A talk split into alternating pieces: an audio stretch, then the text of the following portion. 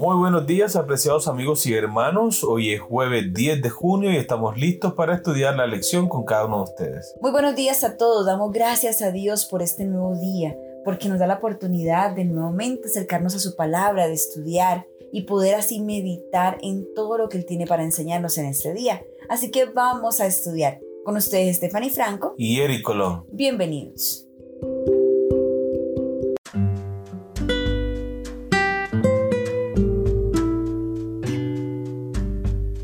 El Ministerio Celestial, el título de la lección para el día de hoy. Y el texto para memorizar lo encontramos en Hebreos capítulo 9 versículo 15. Por eso Cristo es mediador de un nuevo pacto, para que los llamados reciban la herencia eterna prometida. Hebreos capítulo 9 versículo 24. Porque no entró Cristo en el santuario hecho de mano, figura del verdadero, sino en el cielo mismo para presentarse ahora por nosotros ante Dios. Estudia Hebreos 9:24, especialmente en el contexto en el que se da, el de explicar el ministerio de Cristo en el cielo en nuestro favor después de su muerte en sacrificio por nosotros. Queremos centrarnos en un punto, la frase final, que dice que Cristo se presenta ahora ante Dios por nosotros. Piensa en lo que eso significa. Nosotros, la humanidad pecadora y caída, nosotros que seríamos consumidos por el resplandor de la gloria de Dios si le viéramos ahora, nosotros, no importa cuán malo hayamos sido ni con cuánto descaro hayamos violado la santa ley de Dios, tenemos a alguien que se presenta ante Dios por nosotros. Tenemos un representante ante el Padre en nuestro favor. Piensa en el amor, el perdón, la aceptación que Cristo demostró cuando estuvo aquí en la tierra. ¿Esta misma persona es ahora nuestro mediador en el cielo? Si es así, que lo es, tenemos una garantía enorme de salvación. Porque Cristo no solamente es nuestro abogado ante el Padre, sino que también Él es el que llevará a cabo el juicio a cada una de las personas. Entonces Jesús es nuestro juez, Jesús es nuestro abogado, es nuestro intercesor. Qué maravilloso saber Dios hizo todo para nuestra salvación. Él mismo se entregó por nosotros, Él mismo intercede por nosotros ante el Padre y Él mismo llevará a cabo el juicio por nuestras obras, sean buenas o sean malas, al final de los tiempos. Amén. Esta es la otra parte de la buena noticia. Jesús no solo pagó el castigo por nuestros pecados al cargarlos sobre sí mismo en la cruz, como está en 1 de Pedro capítulo 2 versículo 24, sino también ahora está en la presencia de Dios como mediador entre el cielo y la tierra, entre la humanidad y la deidad. Amén. Primera de Pedro capítulo 2 versículo 24, quien llevó él mismo nuestros pecados en su cuerpo sobre el madero, para que nosotros estando muertos a los pecados, vivamos a la justicia y por cuya herida fuiste sanados. Jesús como Dios y hombre, un hombre perfecto, sin pecado, es el único que puede salvar la brecha entre la humanidad y Dios causada por el pecado. Lo esencial que debemos recordar es que ahora hay un hombre, un ser humano divino, que puede entender todas nuestras pruebas, dolores y tentaciones y que nos representa ante el Padre. Hebreos capítulo 4 versículo 14 y 15. Por tanto, teniendo un gran sumo sacerdote que traspasó los cielos, Jesús, el Hijo de Dios, retengamos nuestra profesión. Porque no tenemos un sumo sacerdote que no pueda compadecerse de nuestras debilidades, sino uno que fue tentado en todo según nuestra semejanza, pero sin pecado. Porque hay un solo Dios y un solo mediador entre Dios y los hombres, Jesucristo hombre, el cual se dio a sí mismo en rescate por todos de lo cual se dio testimonio a su debido tiempo. Primera Timoteo capítulo 2 versículos 5 y 6. ¿En qué dos roles pone este texto a Jesús y cómo se prefiguraban estos roles en el servicio del santuario terrenal? Aquí Jesús está asumiendo dos roles, porque Él no solamente es el Salvador del mundo, sino que al mismo tiempo es el Dios amante que ha dispuesto el plan de salvación para sus hijos. En el santuario celestial se prefiguraba en todos los aspectos el sacrificio de Cristo para la salvación del ser humano. Entrando por la puerta del santuario teníamos el altar del sacrificio donde se ofrecía diariamente una ofrenda continua. donde se sacrificaba un cordero para expiar los pecados del pueblo y para expiar los pecados del mismo sacerdote.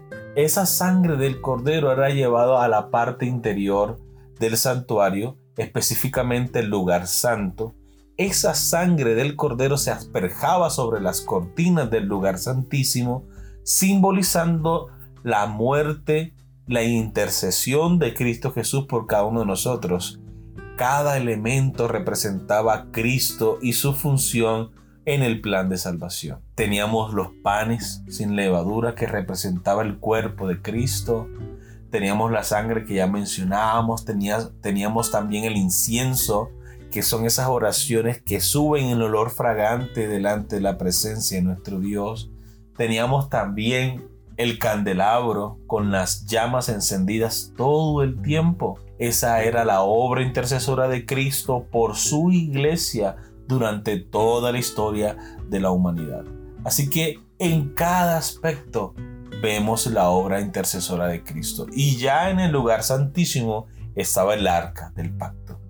Y en el arca del pacto, debajo de la tapa del propiciatorio, encontramos los diez mandamientos, el maná como testimonio de que Dios sustenta y provee alimento para su pueblo y también la vara reverdecida de Aarón como un símbolo de la autoridad y el poder de Cristo. Amén. Entonces allí, en el lugar santísimo, también encontramos la presencia de Dios, que es Cristo Jesús. Entonces todos los aspectos del santuario nos señalan el plan maravilloso de la salvación. Como hemos dicho antes, el santuario es la pedagogía de Dios para enseñar al hombre el plan de la salvación. Amén. La gran noticia del nuevo pacto es que ahora, gracias a Jesús, los pecadores arrepentidos tienen a alguien que los representa en el cielo ante el Padre. Alguien que ganó para ellos lo que nunca podrían haber obtenido por sí mismos, que es la justicia perfecta, la única justicia que puede permanecer ante la presencia de Dios. Jesús, con esa justicia perfecta, forjada en su vida a través del sufrimiento, como lo encontramos en Hebreos 2.10, se presenta delante de Dios y reclama para nosotros el perdón del pecado y poder sobre el pecado, porque sin estos no tendríamos ninguna esperanza, ni ahora ni en el juicio. Hebreos capítulo 2, versículo 10. Porque convenía a aquel por cuya causa son todas las cosas, y por quien todas las cosas subsisten, que habiendo de llevar muchos hijos a la gloria, perfeccionase por aflicciones al autor de la salvación de ellos. Muy bien, hemos llegado a la pregunta final. Ora y medita sobre la idea de un ser humano, alguien que ha experimentado la tentación de pecar, de pie, ante Dios en el cielo. ¿Qué significa eso para ti personalmente? ¿Qué clase de esperanza y aliento produce eso? Nosotros por sí solos no tenemos ningún mérito, ni ninguna esperanza. Nuestra esperanza está en los méritos de Cristo Jesús. Y solo cuando nosotros aceptamos su sacrificio expiatorio en la cruz del Calvario, cuando nosotros aceptamos por fe la muerte de Cristo que nos cubre todo pecado, podemos presentarnos delante del Señor sin ningún temor.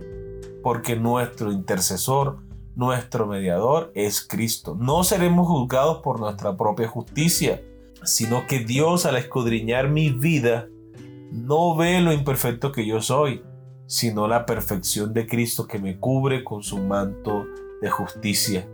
Por eso yo debo vivir de acuerdo a la voluntad de Dios, seguir el ejemplo de Cristo, entregar mi vida a Él y procurar una vida en santidad, porque Dios así lo ha pedido. Y Dios no nos va a pedir algo que sea para nosotros imposible desarrollar u obtener. Así que nuestra vida debe estar escondida en Cristo Jesús. Amén. Muy bien queridos amigos y hermanos, eso ha sido todo para el día de hoy. Esperamos que haya sido de gran bendición para ti como lo ha sido para nosotros. Y recuerda nuestra cita para el día de mañana con una nueva lección. Que Dios te bendiga.